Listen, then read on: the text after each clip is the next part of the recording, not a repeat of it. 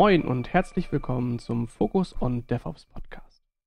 Hier reden wir ab und zu über allmögliche Dinge, die so methodisch passieren, heißt Agilität und alles, was irgendwie so rund um DevOps passiert. Und heute haben wir uns gedacht, reden wir mal über einen bestimmten Hersteller mit einem bestimmten Produkt. Das heißt, dieses ist eine Spotlight-Folge. Dazu habe ich natürlich auch wieder Gäste mit dabei. Dabei einmal den Sebastian Zoll. Hallo. Und einmal den Sebastian Dehn. Hallo. Macht es mir natürlich relativ schwer, zwischendurch den Sebastian und den Sebastian aufzurufen, weil keiner so richtig weiß, wie das funktioniert, aber das kriegen wir trotzdem hin. Ähm, Sebastian Dehn, erzähl doch mal, wo arbeitest du eigentlich und um welches Produkt könnte es denn heute gehen? ja, ähm, ich arbeite bei, bei Red Hat als ähm, Solution Architect ähm, im Partner Enablement Bereich. Ähm, ja, betreue da verschiedene Partnerunternehmen in Deutschland, unter anderem die SVA, weswegen ich heute auch, auch hier bin. An der Stelle auch nochmal vielen Dank für die Einladung. Ähm, ja, und ich denke, es geht heute um OpenShift, weil DevOps, OpenShift, das passt ja eigentlich ganz gut zusammen. Ich hoffe doch, ich hoffe doch. So, dann haben wir noch den Kollegen Zoll mit dabei. Erzähl doch mal, was machst du hier eigentlich und weswegen bist du heute mit dabei? Ja, hallo. Ich bin als System Engineer bei der SVA unterwegs, kümmere mich überwiegend um die Container-Themen und ähm, ja, aktuell primär um OpenShift und die DevOps Toolchain außenrum. Und ich freue mich, mit dabei sein zu dürfen. Super. Ja, also OpenShift, das ist ja nur wirklich ein, ein Produkt, das hat ja ähm, schon ein paar Jährchen auf dem Buckel. Also da ähm, hat sich einiges getan in der letzten Zeit. Und ich denke auch, dass sich da ähm, durch den, ähm, ja, durch die Akquisition der IBM, ähm, also IBM hat ja Red Hat, ähm, in sich einverleibt und da gibt es ja auch einige Änderungen und ich denke, das hat auch etwas Produkteinfluss. und es gibt ja den einen oder anderen Kunden, der so auf OpenShift 3 vielleicht noch unterwegs ist. OpenShift 4 ist ähm, schon seit längerem ein Thema, äh, was mittlerweile auch einfach ohne äh, Bedenken stabil genannt werden kann. Äh, nichtsdestotrotz könnte man da vielleicht mal aufräumen mit, ähm, was tut denn jetzt eigentlich dieses OpenShift? Ähm, was sind denn so die großen neuen Sachen, die da so gekommen sind äh, mit 3 versus 4 und ähm, diesen ganzen umliegenden Produkten, die da vielleicht noch mit ähm, reinkommen? Von daher, ähm, ja, an den Kollegen denen vielleicht die Frage, ähm, was ist für dich so dieses OpenShift? Was macht das für dich aus? Und wie ist da für dich, äh, wie sind da für dich die letzten zwei, äh, wenn nicht sogar länger, Jahre mit diesem Produkt vergangen? Ähm, ja, ganz allgemein. Ähm, ich arbeite schon ähm, mit OpenShift jetzt seit der 3.0er Version. Ähm, bin also im Prinzip dabei, seitdem OpenShift auf, auf Kubernetes ähm, basiert. Und ähm, ja, in der Zeit von 3.0 bis jetzt, äh, wir stehen kurz vor dem Release von der, von der 4.7, hat sich natürlich eine unglaubliche Menge, ähm, Menge getan. Ähm, um da vielleicht mal bei der OpenShift, bei OpenShift 3 nochmal noch mal anzufangen, ähm, in, in OpenShift 3 ist natürlich auch Kubernetes die Basis gewesen, aber wir hatten eine andere Container-Engine. Ähm, in OpenShift 3 war die Container-Engine noch Docker. Mit OpenShift 4 haben wir die Container-Engine ausgetauscht. Wir sind jetzt ähm, mit, mit Cryo unterwegs. Ähm, wir haben einen komplett anderen Installations- und Update-Prozess ähm, etabliert in OpenShift 4. Ähm, und das sind auch so für mich zumindest, ich war zu der Zeit von OpenShift 3 tatsächlich Consultant und ähm, eine OpenShift-Installation in, äh, in OpenShift 3 war immer ein, ein, ein kleiner Painpoint. Ähm, dementsprechend ist das äh, ist die Installation und auch der Update-Prozess von, von OpenShift eins meiner, ja, meiner absoluten Highlights gewesen, ähm, denn da hat sich vieles vereinfacht und ist vieles, vieles ähm, ja, ähm, handhabbarer geworden. Hm. Ja, für mich ist das so ein bisschen so dieses, dieses ganze Container-Umfeld oder generell, wenn man so mal einen Blick auf das Cloud-Native-Landscape so wirft, dann hat sich da, also es sind so viele neue Produkte, so viele neue Themen, ähm, die da halt aufkommen und ich denke, was halt jetzt so über die nächsten Jahre signifikant stattfinden wird, ist halt auch eine Konsolidierung. Und die findet ja sehr stark statt, ja. Also es ist ja nicht nur, nicht nur, dass ihr da eine Versionsänderung gemacht habt, sondern also das Betriebssystem ist mittlerweile auch ein anderes. Da ähm, habt ihr halt das CoreOS-Projekt akquiriert, ähm, sodass das da mit seinen Weg reinfindet. Und so, denke ich, wird das Stück für Stück passieren, dass so das ein oder andere Produkt zu dem einen oder anderen Hersteller übergeht und damit auch ja, die Funktionalitäten der unterschiedlichen äh, Produkte immer mehr ineinander gemerged werden, damit das halt eine, eine Plattform wird.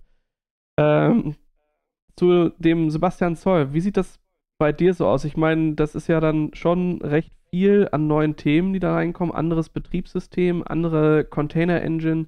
Äh, wie fühlt sich das für dich so an, wenn sich das ständig äh, alles ändert? Ja, also wenn ich mal so zurückdenke, als ich mit der ganzen Container-Technologie eigentlich angefangen habe, da habe ich äh, überwiegend das Augenmerk auf äh, Docker gelegt und dachte dann, ja, wenn Docker mit einem Produkt um die Ecke kommt, ähm, dann, dann verfolge ich das mal so gedanklich. Dann ging die Reise los mit Kubernetes. Ähm, OpenShift war dann auch irgendwie ein Thema. Also man hat relativ viele Blicke ähm, auf viele Produkte damals schon gehabt. Und ähm, für mich war noch nicht ganz klar zu der Zeit, wo die Reise denn eigentlich hingeht. Im Lauf der ja, Zeit habe ich dann einfach gemerkt, wenn ich sowas installieren möchte, habe ich einfach wahnsinnig viele Produkte. Also für mich waren das alles irgendwie einzelne Technologien, die ich zusammenstecken musste, äh, auch im, im Kopf gedanklich unter einen Hut bringen musste. Habe dann gesehen, der eine macht da ein bisschen was und dann wird die Installation leichter. Und ich bin mittlerweile an einem Punkt ähm, emotional angelangt, wo ich einfach das Gefühl habe, mit einem OpenShift-Installer kann ich eigentlich äh, ein Produkt installieren und muss mir nicht mehr Gedanken um die vielen kleinen einzelnen Zahnrädchen in dem Produkt machen. Und finde das eigentlich ein ganz gelungenes Stück Software, das da mittlerweile rausgekommen ist. Und der Fakt, äh, das Ganze nicht mehr per, also einzelne Technologien über Ansible installieren äh, zu müssen, sondern als ja aus einem Guss, aus einem Installer zu bekommen, macht das Ganze wirklich sehr, sehr angenehm. Glaubst du, dir würde irgendwas an Know-how fehlen, wenn du nicht den, ähm, ich sag mal, diesen doch eher manuelleren und stressigeren Prozess miterlebt hättest? Also wenn du heute damit anfangen würdest, wärst du trotzdem so tief drin in den ganzen Themen wie, wie halt vorher? Ähm, ich denke, ich wäre wahrscheinlich äh, ähnlich tief in den Themen drin, ja. Aber diese Reise mitzumachen war für mich ganz, ganz wichtig, um die Technologie auch ein Stückchen weit verstehen zu können, weil ähm, ja vieles je weiter ich in dem Stack dann nach oben gehe, bis zu den Deployments hin als Beispiel, macht es schon einfacher, wenn man den Unterbau einfach so ein Stückchen weit auch mit verstanden hat und weiß, was denn eigentlich in dem System passiert. Jetzt gibt es ja gerade für, für Kubernetes äh, ja auch so ein, so ein äh, Easy Install, alles fertig und mal eben schnell äh, Dinge haben, aber es gibt ja auch Kubernetes die Hardware. Wer das mal googelt, wird sehen, dass äh, man kann all diese Services manuell miteinander verbinden. Ähm, macht dem einen oder anderen Spaß, manchen vielleicht nicht. Ähm, mal Frage in Richtung Red Hat. Wie sieht das aus? Gibt es eigentlich auch für OpenShift trotz des Vierer-Installers immer noch so ein OpenShift die Hardware, um alle Komponenten zu verstehen? Ähm, nee, also ähm, der, man, hat, man hat nur noch eine Möglichkeit, äh, OpenShift zu installieren, beziehungsweise ähm, es läuft alles über einen Installer. Es gibt natürlich trotzdem unterschiedliche ähm, Installationsvarianten. Äh, wir unterscheiden da zum Beispiel unter IPI und, und UPI. Je nachdem, welche Variante man da, dort wählt, muss man eben bestimmte äh, Vorkehrungen vor der Installation treffen oder eben ähm, der Installer übernimmt alles von der Provisionierung Optimierung der, der VMs bis, äh, bis hin zur, ähm, zur Einrichtung des Netzwerks oder ähm, ähm, der, der, der Proxys, was man auch immer braucht. Also da kann der, kann der Installer einfach alles machen. Ähm, aber dass wir jetzt ja wirklich einen, einen äh, Kubernetes bzw. OpenShift die Hardware anbieten, nee, wir wollen ja, wir wollen ja auch, dass, äh, dass unsere Kunden einen gewissen Komfort genießen. Und ich glaube, das erfüllt der Installer auch ganz gut ich, ich denke auch, das ist für mich somit eine der, der, der Key-Änderungen, die sich da so getan haben. Also nicht nur, nicht nur, dass man halt jetzt nicht mehr äh, zum einen die Konfiguration halt macht und zum anderen irgendwie die, die Server installiert und sowas, ähm, sondern dass das alles mit in, äh, in, in ein großes Ganzes, in einen großen ganzen Installer geht und dass auch dieser Installationsprozess nicht aufhört, nachdem man den Cluster bereitstellt, sondern es hat sich ja auch echt einiges getan, wie Upgrades gefahren werden. Also wenn ich vorher überlege, ähm, was man da für Stress hatte, weil die, die Playbooks irgendwie nicht auf dem richtigen Stand waren oder ähm, vielleicht beim Kunden mal ähm, aus Versehen ein Engineer mit einer älteren Version neueren Cluster angefasst hat oder umgekehrt. Da gab es ja wirklich so massiv viel Fehlerpotenzial. Ähm, und ich denke, das wird, wird für euch ja auch der, der treibende Grund gewesen sein, warum man halt diesen ganzen äh, Zero und Second Day äh, und First Day, diese ganzen Operations-Sachen, die da zu tun sind, nochmal komplett überdenkt und daraus ist ja sicherlich auch der neue ähm, Installer halt entstanden. Jetzt hast du so zwei Sachen gesagt. Das eine ist UPI, das andere ist IPI. Ähm, kannst du das nochmal aufräumen? Was, was ist der Unterschied zwischen den beiden und was ist denn das eine oder das andere? Ja, das ist eigentlich relativ einfach. Ich fange mal mit UPI an. UPI steht für User Provisioned Installer. Nein, User Provisioned Infrastructure, sorry.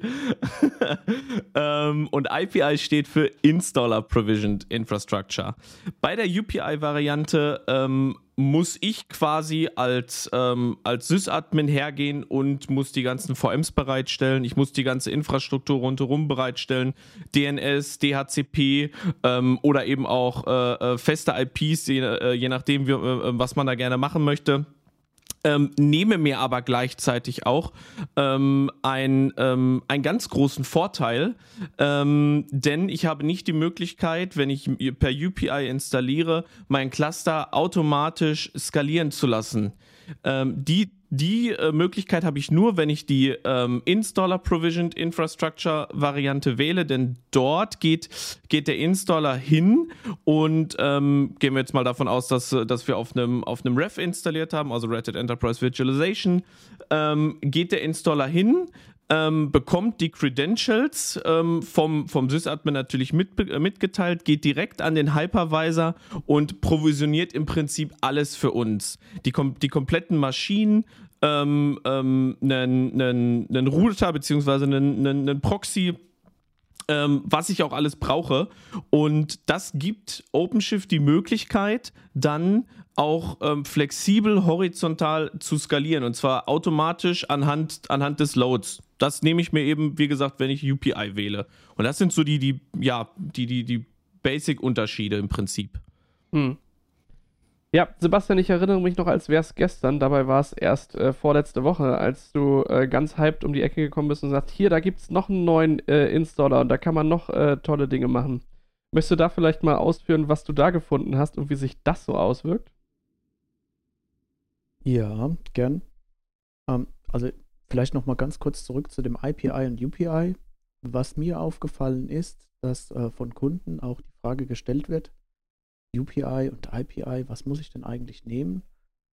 Ähm, es ist ja im Nachgang trotzdem noch möglich, eine UPI-Installation entsprechend zu erweitern, also die Credentials vom, von der Plattform unten drunter im Prinzip nachträglich einzupflegen um die Skalierung dann trotzdem zu erlangen. Also das ist an der Stelle kein Showstopper, ähm, wenn ich die IPI-Installation ähm, nicht gewählt habe, also mit UPI installiert habe, dass ich nachträglich trotzdem noch skalieren könnte. Und ähm, die Installationsvariante, die mir letzte Woche so ins Auge gesprungen ist, war im Prinzip, ähm, ja, das, das war schon immer so, so ein Thema für uns auch. Wie können wir denn möglichst viele Plattformen möglichst einfach abdecken?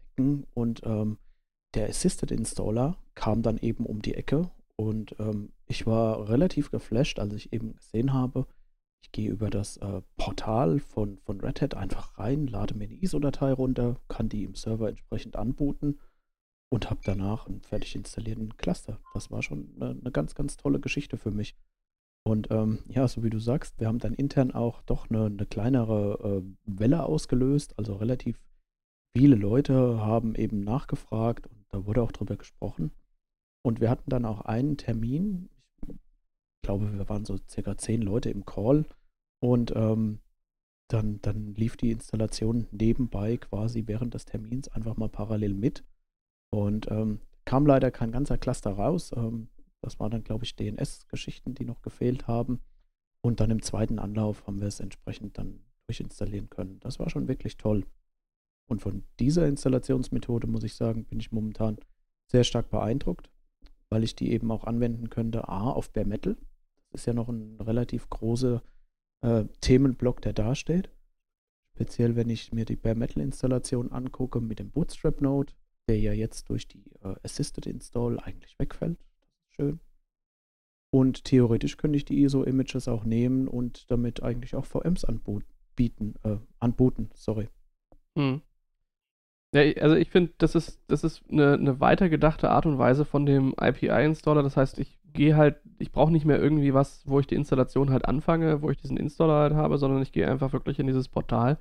Ähm, sage, ich hätte gerne einen neuen Cluster, gebe dem Namen ähm, ich fand das ziemlich cool, wie der das, äh, wie der das umgesetzt hat. Das heißt, wenn man sich das ISO da halt runterlädt, dann äh, wird man als nächstes gefragt, welche Netzwerke gibt es denn überhaupt? Und denkt sich, hä, wie trage ich die denn da ein? Was muss ich dann tun? Naja, egal, ich installiere jetzt erstmal und dann startet das Ding an, holt sich per DHCP eine Adresse, meldet sich mit dem Agenten wieder in der Cloud und sagt, hey, hier bin ich und ich habe folgendes Netzwerk übrigens mitbekommen. Möchtest du das verwenden oder gibt es noch weitere? Ja, das ist schon, schon sehr viel, was da einem, äh, einem abgenommen wird. Also wenn ich so dran denke, was wir so für einen Aufriss ähm, jetzt vielleicht noch ein halbes Jahr vorher oder ein Jahr vorher gemacht haben, ähm, um alle Informationen zu kriegen, die man so braucht, ähm, um eine, eine, eine, gute, große Kubernetes-Plattform halt aufzubauen oder OpenShift-Plattform. Ähm, da ja, ist er erstmal ein, zwei Tage mit Requirements Engineering beschäftigt, dann zeichnet man eine Architektur und dann fängt man irgendwann an, ähm, ja, halt den Installer loslaufen zu lassen, ähm, aber die meiste Arbeit steckt eigentlich ja davor und in der Konzeption. Und das wird jetzt auch deutlich einfacher und ich glaube, das könnte auch noch eine, eine, eine gute Möglichkeit ähm, für euch bei Red Hat halt sein, dieses Produkt, ich sag mal, einer breiteren Masse zur Verfügung zu stellen. Ja, also bei OpenShift 3 hat man das Gefühl gehabt, man musste irgendwie noch einen halben Doktor nebenbei machen, äh, bevor man seine ersten Cluster wirklich gut an den Start gekriegt hat. Mit OpenShift 4 äh, war es dann zumindest mit der IPI-Installation bei ähm, AWS anfangs sehr einfach. Jetzt hat nur nicht jeder einen AWS-Account. Irgendwann später wurde dann auch VMware und andere halt nachgeliefert sodass das heute auch ein bisschen einfacher halt einfach stattfindet. Aber jetzt wirklich nochmal von ähm, davon wegzugehen, zu sagen, hey komm, du lädst hier das ISO runter, da gibst du einen Clusternamen ein und dann schmeißt du das da rein, das bootet und installiert sich da halt durch. Das ist schon mal, ähm, das ist quasi dieses Batteries Included, wie das bei, ähm, bei Spielzeugen halt ist. Und das äh, finde ich, find ich schon krass. Ja, ja ähm, also stimme ich, stimme ich dir absolut, absolut zu. Äh, vielleicht auch da nochmal äh, Bezugnahme zu dem, was, äh, was Sebastian vorhin gesagt hat. Äh, ähm, ähm, ist es nicht, oder ob es nicht so gewesen ist, dass wenn man bei OpenShift 3 oder OpenShift 3 installiert hat, man hat sofort alles mitbekommen, was under the hood läuft, man musste sich mit den Technologien auseinandersetzen. Das ist ja alles gar nicht mehr jetzt so. Es nimmt allerdings auch ein bisschen den Thrill. Also ich kann jeden verstehen, der sagt, ich fange jetzt mit OpenShift 4 an, ich äh, gehe bei uns auf die, äh, auf die Webseite, lade mir den Installer runter, lass es installieren und habe ein laufendes OpenShift, aber ich weiß im Prinzip gar nicht, was es macht, wie es funktioniert und welche Technologien da wirklich hinterstecken. Das war bei OpenShift 3 noch ein bisschen anders, denn da äh, ja, hat man das von Anfang an noch mitbekommen. Hatte natürlich auch einen, äh, ja, eine, eine gewisse Lernkurve, die man da einfach mitmachen musste. Ist das jetzt die Debatte, wenn du keinen VI nutzt, bist du kein richtiger Linuxer? Könnte sein. ja. Nee, aber das ist schon so. Also, da hat sich ja. Ähm, also, ich finde das cool, dass das halt zugänglicher wird, dass es einfacher wird, das zu installieren. Ähm, und klar, natürlich ist es für uns als Engineers wichtig, die Produkte gut zu verstehen. Zu schauen, was sind denn da für Komponenten drin? Wo kommen denn die her? Ähm, und klar, ich sag mal, ein ISO aus der Cloud runterzuladen, das einfach anzustarten ähm, und zu gucken, wie dann da halt ein Cluster entsteht. Ähm, das ist für, für den Anwender, äh, denke ich, sehr praktisch. Für uns bedeutet es aber trotzdem nicht, dass wir uns darauf ausruhen können, sondern wir müssen ja trotzdem wissen, was da passiert. Denn irgendwann wird es irgendein Release geben, wo vielleicht irgendwo ein Bug drin ist oder ähm, vor allem, wenn wir, wenn wir Richtung, Richtung AirGap einfach mal denken. Also nicht nur, wir haben hier Internetzugang, sondern äh, spätestens, wenn man irgendwo in größeren Organisationen ist, dann hat man mit Glück noch einen HTTP-Proxy, über die man äh, Dinge ziehen kann. Ähm, aber das Ganze nochmal ein bisschen mehr abgeschottet Richtung ähm, Kunden, die vielleicht ein höheres ähm, Interesse an Security haben oder einfach de deutlich mehr reglementiert sind. Da ist es dann jetzt nicht so einfach. Ähm, was aber nicht heißt, dass man dafür nicht auch Möglichkeiten schafft, ähm, und vielleicht ist das dann die, die, die nächste Ausbaustufe, diesen, ähm, diesen Assisted Installer in irgendeiner Weise auch irgendwo on-prem äh, zur Verfügung zu stellen. Gibt es dazu irgendwelche Pläne eigentlich, das, das noch zu erweitern oder vielleicht auch an einen Satellite ranzuhängen oder irgendwie als Modul so drumherum zu stricken? Das kann ich dir, das kann ich dir gar nicht, gar nicht genau sagen. Ähm, ähm, wüsste ich jetzt, wüsste ich jetzt so nicht, aber ich würde gerne noch was äh, zu dem sagen, was, was du äh, jetzt ausgeführt hast bezüglich, ähm, ähm, bezüglich der Installation nochmal. Ein ganz großer Punkt, der natürlich bei uns im Fokus stand ähm, bei, der, bei der Installations- und auch Update-Geschichte war, ähm, dass es natürlich mit OpenShift 3 komplizierter war. Ähm, es hat teilweise sehr lange gedauert, ein OpenShift-Cluster ja, installiert zu bekommen. Mit der Installation von OpenShift ist es ja aber nicht getan gewesen. Wenn man in seinem Unternehmen einfach einen OpenShift-Cluster laufen hat, hat niemand damit äh, äh, oder hat niemand damit irgendwas gewonnen. Ähm, denn es geht ja eigentlich darum, den Workload auf OpenShift zu bekommen, also die, die Applications, das, womit ich mein Business mache und ähm, ja und Geld verdiene, ähm, dass das eben ähm, auf OpenShift betrieben wird. Und dementsprechend wollten wir die Hürde, ähm, OpenShift zu installieren, so gering und minimal wie möglich halten, auch den, den, ähm, den Managementaufwand, ähm, der, der danach kommt, den wollten wir auch natürlich äh, verringern, sodass man sich eigentlich ab, ich sag mal, Tag 2 oder Tag 3 sofort darauf fokussieren kann, ähm, ja, die, Appli die Applications zu, zu migrieren, den Workload zu migrieren und eben halt äh, die, ähm, meine, meine Business-Apps auf OpenShift zu betreiben. Denn darum geht es ja eigentlich. Nur die Plattform laufen zu haben, bringt niemandem was. Also das würde ich jetzt als Spielkind anders sehen, aber äh, ich verstehe, was du meinst. Ja, also äh, wir alle bauen ja irgendwie auch nicht Server ins Rack, äh, nur weil wir die blinkenden Lampen so toll finden. Also die, die es machen, wahrscheinlich schon. Ähm, aber am Ende soll das ja doch dann äh, eine Plattform sein, auf der die Applikationen des Businesses laufen. Ähm, und da ist dann ja auch irgendwo das, äh, ja, somit dieses das, das größte Problem, was man überhaupt erstmal ähm, lösen muss. Ähm, aber wenn es gerade darum geht, so, so Applikationen onzuboarden, da Sachen zu machen, ähm, gibt es da spannende neue Sachen, äh, wo du sagst, das macht definitiv Sinn, mal da, da halt ranzugucken, also diese Migration zu unterstützen von ich bin jetzt hier vielleicht ähm, im Java-Umfeld unterwegs und möchte da irgendwas auf so ein Cluster aufbringen oder ähm, was, was bietet ihr in der Richtung so? Da bieten wir ähm, einige Tools an. Wir haben zum Beispiel das Red Hat Application Migration Toolkit, ähm, welches man ähm, ja per Operator auch in OpenShift deployen kann.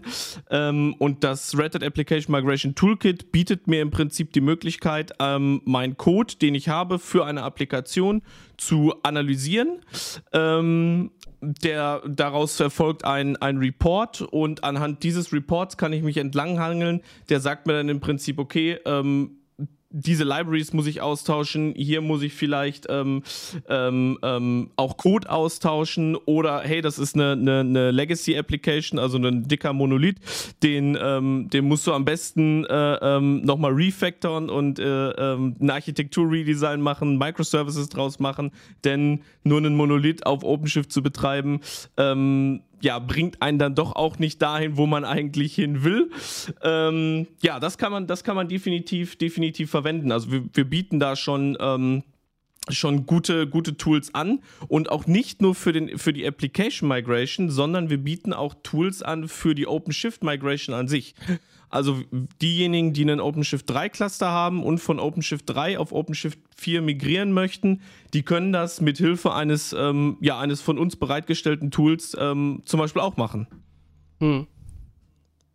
Lass uns doch an der Stelle mal drüber reden, wenn wir so auf die äh, Seite draufschauen bei Red Hat und uns die einzelnen ähm, ja, Produkte letztendlich anschauen. Was ich hier sehen kann, ist beispielsweise die Linux-Plattform, dann die Middleware. Lass uns doch da mal vielleicht so äh, gedanklich für ein paar Minuten einfach so ein Szenario konstruieren. Wenn ich einen OpenShift Cluster 3 habe und im Prinzip auf äh, OpenShift 4 gehen möchte, habe meinetwegen irgendwie noch ein bisschen JBoss mit im Einsatz. Wie sieht es denn in dieser Richtung aus? Wo könnte ich mich da am besten bedienen bzw. in die Produkte einsteigen? Ähm, naja, wenn du, wenn du natürlich bei uns schon JBoss auf OpenShift betreibst, hast du ja ähm, unweigerlich auch schon eine Subscription bei uns. Ähm, wenn du jetzt darauf hinaus willst, wie das ganze, ähm, wie die ganze Produktpalette im Bereich Middleware sich ähm, auch angepasst hat, ähm, natürlich äh, auch alles so ein bisschen im Einklang mit, ähm, mit OpenShift und auch, dass die, dass die Middleware-Produkte logisch zusammenpassen, dann hast du da im Prinzip drei Möglichkeiten, ähm, äh, aus denen du auswählen kannst. Das sind drei Bundles. Das ist zum Beispiel einmal das Hat Integration Bundle. Das ist das Red Hat Runtimes Bundle und auch das Red Hat Process Automation Bundle. Ähm, in diesen Bundles befinden sich ähm, ja unsere Middleware-Technologien, die sind ähm, logisch äh, und thematisch auch ganz gut zusammengefasst. So habe ich zum Beispiel im Integration Bundle habe ich auch direkt Red Hat Runtimes mit drin. Ähm, Red Hat Runtimes umfasst alles, ähm, alle Technologien, die ich, die ich benötige, um ähm, ja, um, um eine Applikation auf OpenShift betreiben zu können. Zum Beispiel steckt da drin ähm, die äh, ERP steckt da drin. Ich habe Quarkus mit da drin. Ich habe ein Data Grid mit dabei. AMQ ist mit drin. Ähm, das alles steckt in diesem Bundle und ist auch direkt Cloud Native und ähm, OpenShift ready. Ähm, im Integration Bundle, habe ich gerade schon gesagt, steckt natürlich Runtimes mit drin. Das heißt, ähm, ich erwerbe äh, Red Hat Integration Bundle und kriege Runtimes mit dazu. Darüber hinaus habe ich dann alles, was, ähm, ja, was, was, alles dabei, was mit API-Management zu tun hat. Ähm, Fuse zum Beispiel, ich habe äh, Freescale mit, äh, mit drin, um zum Beispiel meine APIs auch zu monetarisieren. Ich habe den, den AMQ natürlich auch mit drin, und wenn ich dann noch eine Stufe weitergehen möchte in Richtung Process Automation, möchte meine Business-Prozesse ähm, ja, äh, ähm, ähm, separieren in einem dafür vorgesehenen Manager, dann habe ich da zum Beispiel die Möglichkeit, auch das Hat Process Automation Middleware Bundle zu nehmen, wo dann der Decision Manager mit bei ist. Da ist auch Runtimes mit drin, also ich habe auch wieder die komplette Runtime-Palette und auch den Hat Process Automation Manager wo dann so Dinge drin sind wie, ähm, wie äh, JBPM zum Beispiel, ähm, wie ähm, Business Rules, ähm, ja, sowas ist damit drin. Es ist so ein bisschen, also für mich wirkte das am Anfang so, als würde man ja anfangen, eine Möglichkeit zu bieten, dass all diese Produkte, die man vorher irgendwie auf, auf Linux-Maschinen hatte, ähm, auch in Container packen kann und auch auf so ein OpenShift packen kann. Ähm, aber jetzt so, so ein paar Jahre später, finde ich, geht der Weg ja doch eher dazu an, dass die, die präferierte Methode tatsächlich ist, das äh, in Container zu tun und das auf so eine Plattform zu packen. Ähm, ist das tatsächlich die Strategie oder fühlt sich das für mich nur so an? Das ist, das ist tatsächlich die Strategie. Man kann natürlich auch die Middleware-Produkte ähm, immer noch äh, für On-Prem ähm, subskribieren, ähm, aber die, die, ähm, die klare Richtung geht alles in Richtung Containerisierung. Ähm, dementsprechend richten wir uns natürlich auch aus. Ja, ich glaube, das macht es halt, äh, also die, der große Vorteil bei der Containerisierung ist ja einfach, dass die ähm, dass die Runtime und alles, was so drumherum möglich oder ähm, notwendig ist, halt einfach mitgebracht wird. Ich denke, das macht es auch für euch im Support halt einfach einfacher, ähm, weil halt nicht mehr ein Kunde ähm, irgendwie doch nochmal eine falsche Library-Version installiert hat und deswegen irgendwas nicht funktioniert. Das heißt, da ist es dann die logische Konsequenz. Und ich würde sagen, ich habe zwei bis drei verschiedene Kategorien an Kunden, ähm, die halt bei uns ankommen. Das erste ist klassisch, ähm, die Entwicklung sagt, hey, wir wollen irgendwie agiler werden, wir wollen irgendwie schneller werden mit unseren Produkten, wir wollen ähm, die, die Infrastruktur mit definieren können und all das möglichst automatisiert. Und dass die dann ähm, einfach aus der, aus der Innovationsecke sagen, komm, wir müssen jetzt Kubernetes machen, wir müssen Container machen. So, das ist relativ klar. Ähm, jetzt hat man aber durchaus mittlerweile auch Kunden, ähm, die sagen, wir müssen Container machen. Und zwar nicht, weil, weil sie eigene Software entwickeln, sondern eben, weil auch äh, weil auch da entweder Software von, von Third Parties einfach kommt, die sagt, ja, also der Standard ist, ähm, hier sind die, hier ist das Helm-Chart und dann kannst du das deployen, aber eine richtige Linux-Installation haben wir für unser Produkt gar nicht mehr vorgesehen.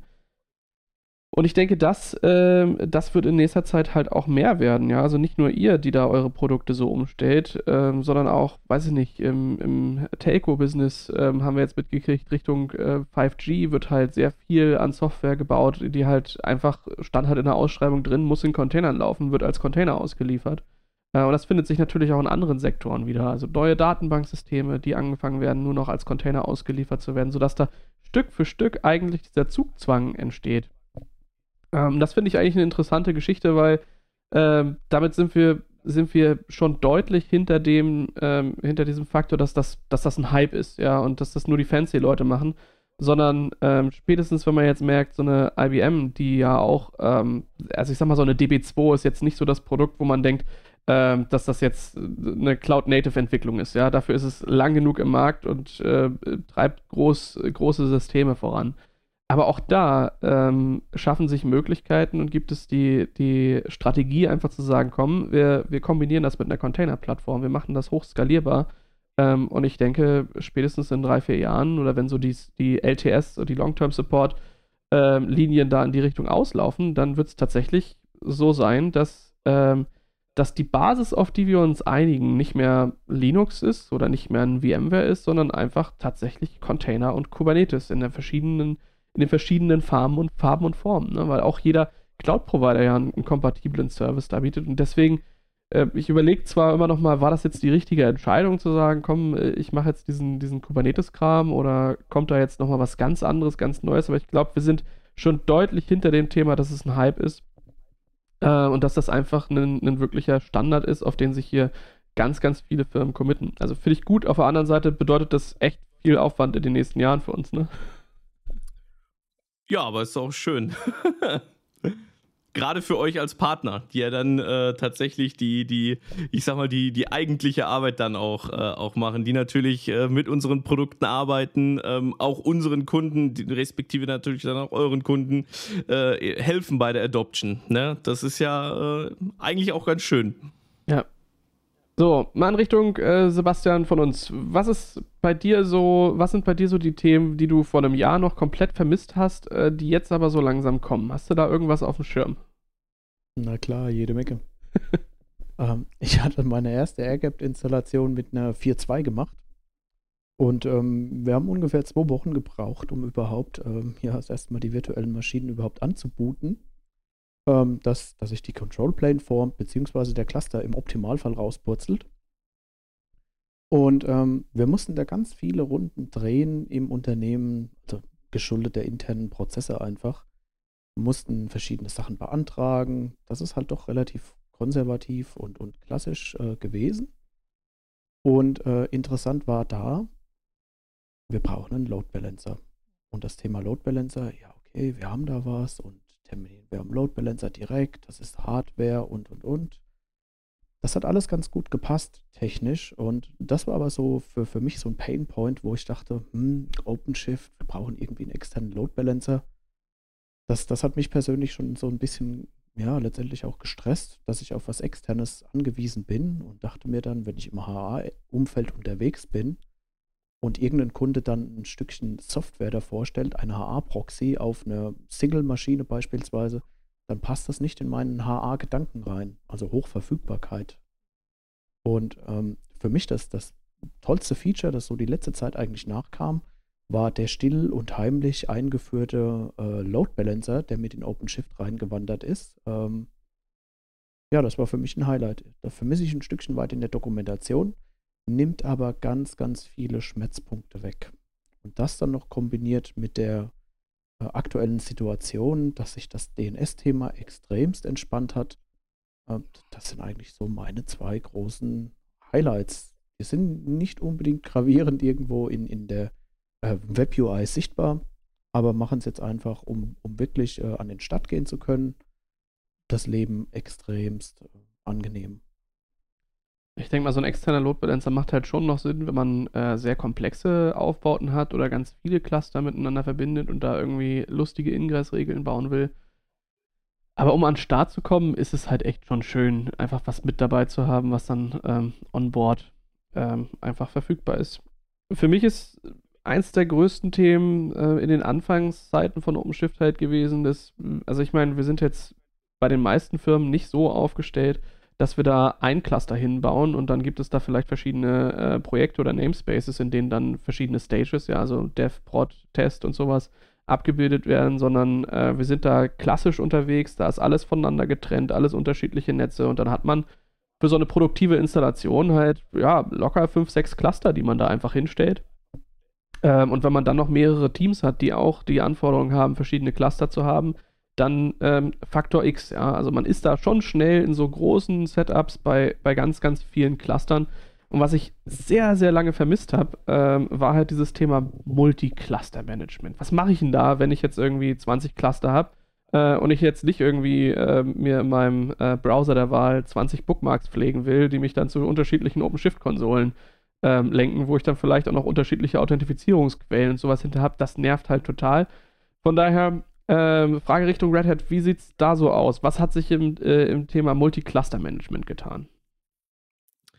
Ja, tatsächlich, ähm, tatsächlich einiges, ähm, auch durch die Acqu Akquirierung, ähm, ja, durch, durch IBM ähm, ist da ein, ähm, ein Produkt bei uns mit ins Portfolio gewandert, ähm, ja, was jetzt Red Hat Advanced Cluster Manager heißt, was auf einem früheren IBM-Produkt basiert, was mir im Prinzip die Möglichkeit gibt, genau das zu tun, was du gerade eben angesprochen hast. Also ich habe eine Single, äh, eine Single View, auf all meine Cluster, die ich dort angebunden habe.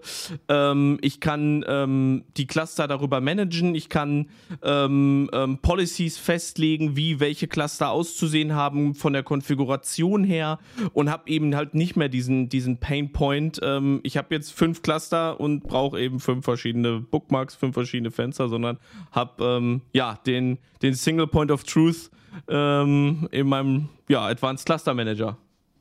Was muss ich dafür machen? Also ist das jetzt etwas, was explizit dann nur ist, wenn ich irgendwie das IBM-Produkt davon kaufe? Oder ist das ein Produkt? Kann man das irgendwie nachbauen? Was braucht man dafür? Im Prinzip brauchst du dafür eine, eine Subscription und dann ähm, den Operator dazu. Äh, den Operator, der ist bei uns im Operator Hub. Ähm, und den kannst du einfach ähm, deployen. Den deployst du auf einem OpenShift-Cluster ähm, der dann ja vielleicht so ein bisschen dein, dein Management-Cluster ist ähm, und ähm, daran bindest du dann alle anderen Cluster an. Du musst im Prinzip dann nur die ähm, ähm, ja, Tokens austauschen, die kannst in jedem deiner Cluster Tokens generieren, die gibst du dem Cluster Manager und zack, sind sie, sind sie ihm bekannt und dann kannst du loslegen. Ja, das ist schon nice. Das, das kennt man ja von anderen Plattformen auch äh, schon fast so, dass man sagt, hey, man hat so ein einen großen äh, Management-Cluster, von dem aus man dann vielleicht auch andere Cluster ausrollt, monitort, wo man vielleicht auch zentrale Services sammelt, wie, äh, naja, doch nochmal ein zentrales Prometheus oder ein, äh, ein, Logging oder sowas, damit man, wenn man so rotierende, schnelllebige Cluster hat, trotzdem nicht die Daten halt verliert. Äh, von daher braucht man sowas eigentlich eh, bin ich der Meinung. Ähm, das jetzt einfach nochmal erweitert zu haben, finde ich eine gute Sache. Was für mich, äh, oder was glaube ich auch ein, ein, fundamentaler Change ist, so mit äh, von 3 versus 4, ähm, ist halt dieses, dieses konsequente Umsteigen auf Operator und ähm, dem Operator Hub, wo halt wirklich ja, sehr, sehr viel Bewegung drin ist. Ähm, ich, das hat sich für mich so ein bisschen angefühlt am Anfang wie so eine, so eine, ähm, so eine abgeschwächte Form von, wir gehen jetzt äh, von Init 5 auf Systemd ähm, und jetzt ist alles anders und das sind jetzt keine Helmcharts mehr und wer weiß, ob das gut ist oder doof, aber ähm, ich sag mal, so ein Fazit über das letzte halbe Jahr ähm, ist für mich zumindest, Operator sind eine, eine richtig geile Sache und es ist echt schön, dass ihr das gemacht habt. Wie sieht das bei euch aus? Seht ihr das auch so? Bei uns, bei, bei Red Hat? Ihr könnt beide darüber reden. nee, ich, dann würde ich, dann ich gerne mal den, den, den Sebastian darüber reden hören, denn äh, er ist ja tatsächlich an der Kundenfront. also ich muss sagen, die Operator waren gerade am Anfang für mich noch überhaupt nicht so greifbar und ich habe dann überhaupt keinen Mehrwert drin erkannt. Das war so der erste Eindruck. Und als ich dann im Prinzip angefangen habe, äh, nehm, nehmen wir das einfachste Beispiel, das, das Logging im OpenShift zu installieren, da wurde mir der Mehrwert dann auch relativ schnell klar früher hat man sich halt irgendwie drum bemüht und hat gesagt, ja, ich habe einzelne äh, Brocken Software, die muss ich in, in einer gewissen Reihenfolge aneinandersetzen und irgendwann purzelt da auch ein Produkt raus, was ich haben möchte. Das nimmt mir der Operator halt momentan alles ab. Das ist eine sehr, sehr angenehme Sache. Und auch das aus dem Katalog ähm, im Prinzip Operatoren abrufen zu können, das ist schön. Ähm, mit der einen Ausnahme, ich darf eben nicht airgapped unterwegs sein. Ja? Das ist so momentan die Einschränkung. Aber auch dann habe ich ja die Möglichkeit, äh, die, die Kataloge entsprechend nachzuladen und ähm, die Produkte aus dem Katalog zu beziehen. Ich finde das momentan sehr, sehr spannend und äh, ich habe auch den Eindruck, dass immer mehr Hersteller auf den Zug aufspringen und tatsächlich ihre äh, Software im Katalog entsprechend zur Verfügung stellen, dass die genutzt werden kann. Finde ich eine spannende Sache. Ja, so ein Helmchart war ja vorher, ich finde, relativ einfach gebaut. Ja, also man hat seine Spec-Files gehabt und hat nochmal ein bisschen Metadaten drumherum geschrieben und wenn man richtig Bock hatte, ähm, hat man nochmal was geschrieben, womit dann Parameter irgendwie in die GUI ähm, verfügbar gemacht wurden. Ähm, wie viel schwerer ist es denn jetzt für, für einen Kunden, darauf umzusteigen zu sagen, komm, wenn wir jetzt unseren eigenen ähm, Standard-Application-Server, den wir halt haben, aus unserem Image mit unserem vorherigen Helmchart ähm, in diesen Store reinbringen wollen, ähm, ist das ähnlich schwer oder gibt es da irgendwas, womit man da diese ähm, den Kunden das einfacher machen kann, so ihre eigenen ähm, äh, Produkte dazu bauen oder wie sieht das aus? Ja, ich würde sagen, das sind ähm, Helmcharts und, äh, und auch Operator ähm, würde ich als zwei unterschiedliche Use Cases eingruppieren. Ähm, Helmcharts würde ich sagen, beschreibt ja eher, ähm, beschreibt ja eine Applikation, die ich einmal deployen möchte und danach ähm, ähm, ist die deployed und ist, äh, ist im Running State im Prinzip. ein Operator macht ja im Prinzip noch etwas mehr. Ähm, der Operator, der läuft im Prinzip nebenher. Ähm, dem gebe ich natürlich auch ähm, gewisse Metadaten mit, ähm, auf deren Basis er mir dann eine, ähm, eine Applikation deployt. Ähm, aber damit ist es eben nicht nur nicht getan, denn der Operator geht her und ähm, ja, überwacht diese Applikation und den State, den ich definiert habe, in der, in der Konfiguration. Und somit sind das aus meiner Sicht zwei unterschiedliche Use Cases. Wenn du jetzt allerdings ähm, darauf anspielst, wie schwer es ist, einen eigenen Operator zu schreiben äh, und den in den Operator Hub zu, äh, zu bringen. Ähm, da gibt es ja mehrere Möglichkeiten. Es gibt das sogenannte Operator SDK, das ist ähm, sehr gut dokumentiert. Man kann zum Beispiel Operator ähm, mit eher weniger, äh, ähm, ja, weniger Logik, ähm, ähm, zum Beispiel mit Ansible, ähm, schreiben oder man kann natürlich hergehen, wenn man einen Operator schreiben möchte für eine sehr, sehr komplexe äh, Applikation, dann kann man hergehen und das Ganze mit, ähm, mit Go zum Beispiel machen. Und somit habe ich dann auch die Möglichkeit, viel flexibler ähm, ähm ja, auf die äh, unterschiedlichsten Anforderungen zu reagieren. Mhm. Also ich würde an der Stelle auch ein Stückchen weit unterscheiden. Ich würde das Helm beispielsweise nehmen, wenn ich äh, Applikationen im Prinzip mehrmals ausrollen muss, so ein Stückchen weit als, als vorgefertigtes Template zu verwenden, was letztendlich die Benutzung einfacher macht. Und die Operatoren würde ich dann eher in die Schublade stecken wollen. Ähm, ich habe irgendeinen Brocken Software, der eben, ja, meinetwegen auch mit Cronjobs entsprechend vielleicht nochmal Daten verarbeitet oder aufbereitet und äh, in irgendeinem Mikroservice wieder bereitstellt und muss das aber nicht permanent über, ja, keine Ahnung, tausende von Namespaces oder so deployen, sondern ich mache das tatsächlich dann vielleicht, ja, eine Handvoll Male im Cluster und bringe das entsprechend aus. Das wäre für mich so die grobe Unterscheidung, wo ich dann auch sagen würde, da lohnt es sich, ähm, das, daraus einen Operator zu machen oder eben einen Helm-Chart. Habt ihr Lieblingsoperator? Operatoren? Operators? den, den, den Smooth Operator.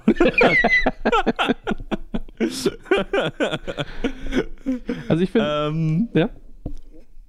Ich, über, ich, ich überlege gerade, sag ruhig, was du sagen wolltest. Äh, für mich war halt, äh, ich bin, bin vor oh, schon, schon eine ganze Weile her äh, mal drüber gestolpert, der Postgres Operator von Zalando.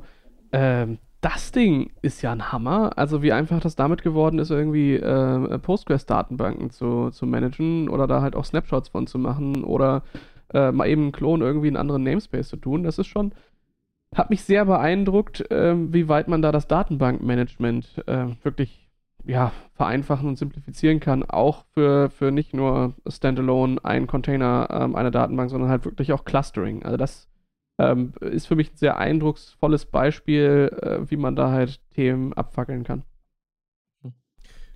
Ähm, ich hätte auch. Sorry. Sebastian, bitte. Ich hätte an der Stelle auch noch einen Lieblingsoperator. Äh, Bei SVA ist es ja so, wir haben ja nicht nur ein äh, Produkt und einen Hersteller, sondern auch diverse andere. Und ein Thema ist eben auch äh, GitLab. Bei GitLab ist es so, wenn ich entsprechend Runner brauche, dann kann ich die eben auch per Kubernetes ausbringen mittlerweile. Und äh, mein Lieblingsoperator in dem Bereich ist tatsächlich aktuell der GitLab-Operator, um eben die äh, Runner entsprechend im OpenShift-Cluster ausbringen zu können. War das nicht vorher so, dass man, dass man das GitLab irgendwie per, per kubeconfig irgendwie eingebunden hat und der hat da Dinge gemacht und das haben die jetzt nochmal umgebaut, oder wie? Ja, genau, der ist nochmal umgebaut. Ähm, ich habe es technisch noch nicht zerlegt, äh, was da letztendlich auf äh, Kubernetes-Ebene gemacht wurde. Ich gehe aber stark davon aus, dass eben die Abhängigkeit zu Docker einfach bestand.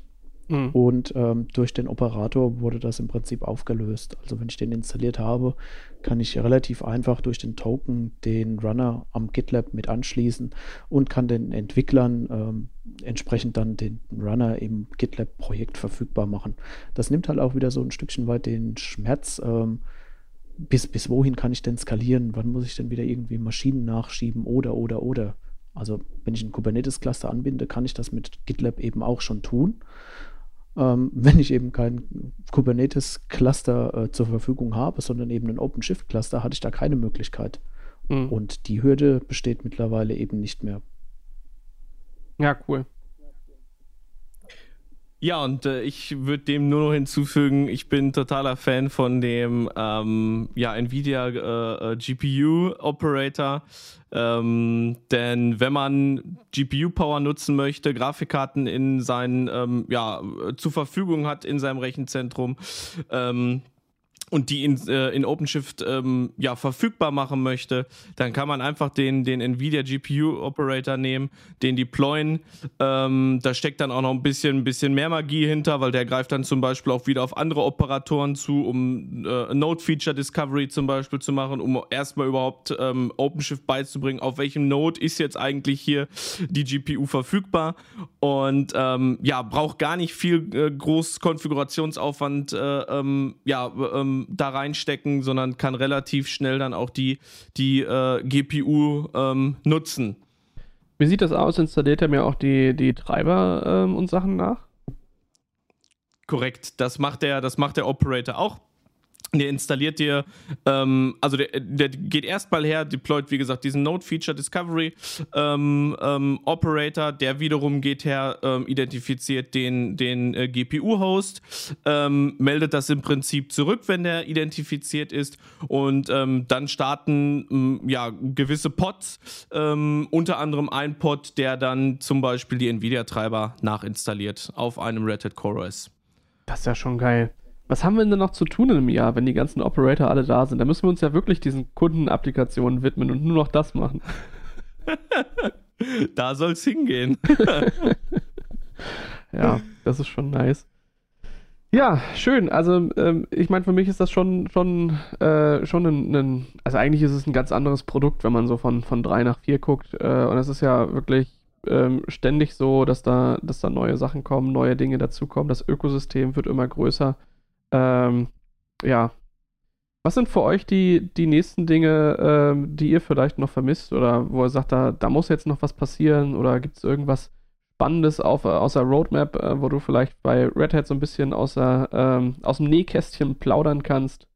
Gibt es da irgendwas?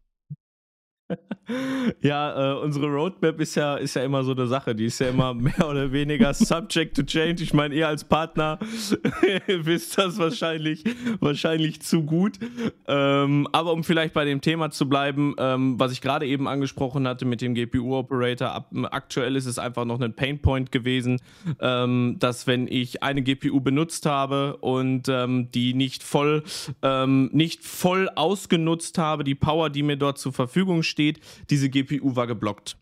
Ähm, das bedeutet, habe ich zwei Applikationen und möchte ähm, mit den Applikationen äh, die GPU-Power nutzen, muss ich die eine Applikation eben ja entweder runterskalieren ähm, ja, runterskalieren, damit die andere es nutzen kann und dann eben wieder umgekehrt. Das ist natürlich echt, ähm, echt unschön. Mit 4.7 haben wir jetzt ähm, äh, GPU-Sharing zum Beispiel. Äh, das heißt, ich kann die zur Verfügung stehende GPU-Power, auch wenn ich nur eine GPU habe, mit mehreren Applications nutzen. Das ist zum Beispiel sowas, ähm, äh, worauf ich mich persönlich sehr, äh, sehr freue, was jetzt auch mit 4.7 dann, dann kommen wird.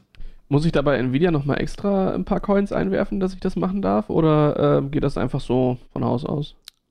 Das geht von Haus aus. Das ist ja schon cool. Ja, vorher hat man das vielleicht noch irgendwie gelöst, indem man gesagt hat, man macht irgendwie Virtualisierung und ähm, kümmert sich dann da um GPU-Virtualisierung und ähm, wirft da halt einzelne Cores rein. Ähm, ich sag mal, diesen, diesen Haupt-GPU-Ansatz sehe ich öfter mal bei Kunden, die, äh, die noch so, so im klassischen HPC-Umfeld unterwegs sind ähm, heißt so, so Forschungseinrichtungen, die da irgendwelche lustigen Modelle berechnen und sowas. Ähm, und die gucken halt schon immer mehr und mehr auch Richtung Kubernetes, weil es ja auch, ähm, ja, ich sag mal, erstmal ein Scheduling-System ist. Jetzt vielleicht nicht so auf diese, diese Jobberechnungsaspekte, wie es jetzt so ein, so ein Slurm beispielsweise ist.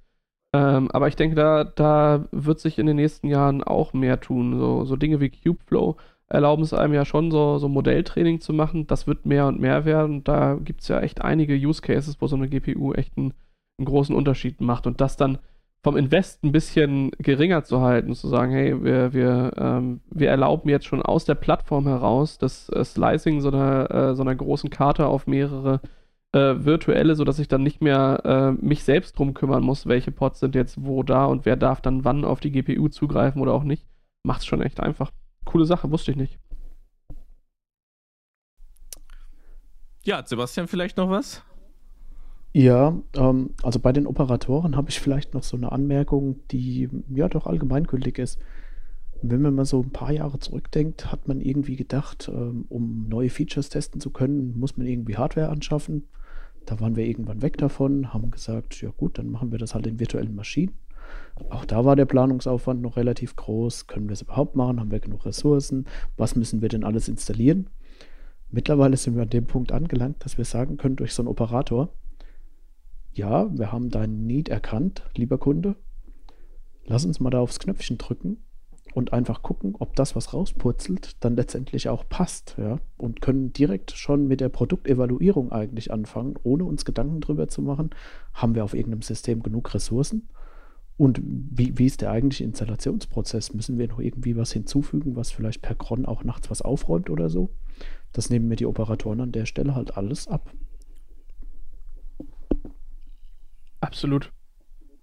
Ich finde das mega. Also da hat sich wirklich, wirklich viel getan. Äh, und es macht es halt auch echt einfacher. Ähm, ich meine, auch VMware hat ja irgendwie gesagt, sie wollen, sie wollen Kubernetes irgendwie langweilig machen und ich denke, das, das, das wird es tatsächlich. Also es wird zu einem ähm, zu einem Standardprodukt werden, was wir in Rechenzentren sehen werden. Ähm, und da arbeiten ja alle wirklich mit Hochdruck dran. Äh, und was ich halt wirklich, wirklich hier mal exemplarisch sehr schön finde, ich meine, ja alle, äh, egal welche Plattform wir uns jetzt angucken, man hat sich zumindest auf, ähm, naja, auf das Kubernetes-Framework geeinigt und arbeitet halt daran. Ein Operator, den Red Hat halt baut, ähm, der kann halt auch mal in einem äh, VMware-Produkt landen und auch umgekehrt kann eine VMware mal irgendwie ein Tool bauen ähm, oder irgendwo aus dem Ökosystem was haben, was Open Source ist, was dann einfach ähm, community-weit irgendwo genutzt wird. Und das ist, finde ich, hier nochmal ein deutlicher Unterschied. Klar, äh, man hat sich vorher vielleicht, äh, ja, wenn man, ich sag mal, euer Ref zum Beispiel, das sitzt ja auch im Endeffekt unten drunter auf KVM, ähm, das haben jetzt auch schon andere verwendet, aber VMware hat ja trotzdem immer noch einen eigenen Hypervisor. Und da jetzt sich auf ein Scheduling-System zu äh, einigen, gemeinsam die Features äh, mit reinzubringen, auf Operatoren zu setzen, die ich auch plattformunabhängig äh, eben nutzen kann, finde ich eine ne echt eine schöne Entwicklung, die das so in der IT nimmt, äh, was es auch uns ja einfacher macht. Also klar, äh, auch so ein OpenShift hat so seine Spezifika, äh, so wie es vielleicht auch andere Plattformen haben, aber jemand, der Kubernetes kann, den kann ich da halt einfach reinsetzen. Und der hat dann vielleicht noch mal ein paar Fragen zum Install, aber spätestens, wenn es darum geht, die Kundenarbeit zu machen, heißt, äh, naja, bau halt mal irgendwie einen Chart oder bau halt mal irgendwelche Spec-Files oder bau mir mal eine Pipeline.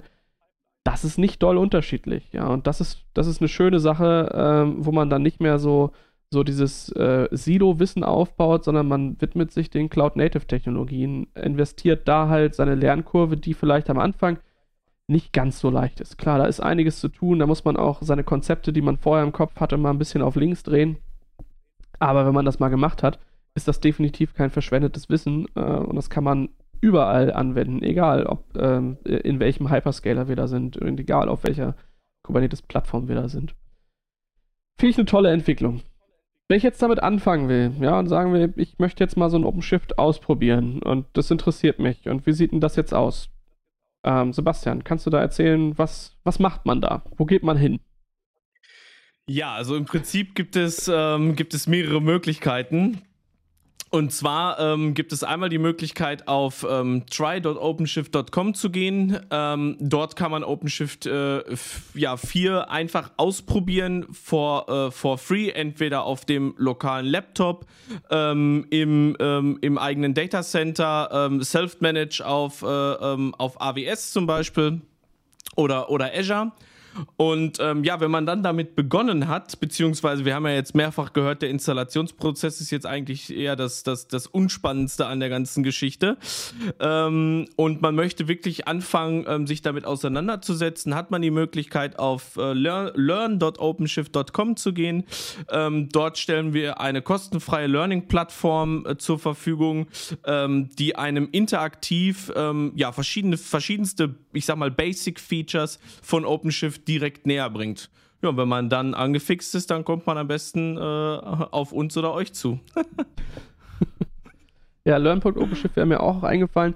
Try kannte ich noch gar nicht. Also, äh, auch eine, eine nice Geschichte. Wobei, da hat sich auch einiges getan, äh, das halt lokal auf dem Laptop laufen zu lassen. Ne? Was sind denn da die Mindestanforderungen, wenn man das lokal ähm, bei sich laufen lässt? Ist da Mindestanforderungen?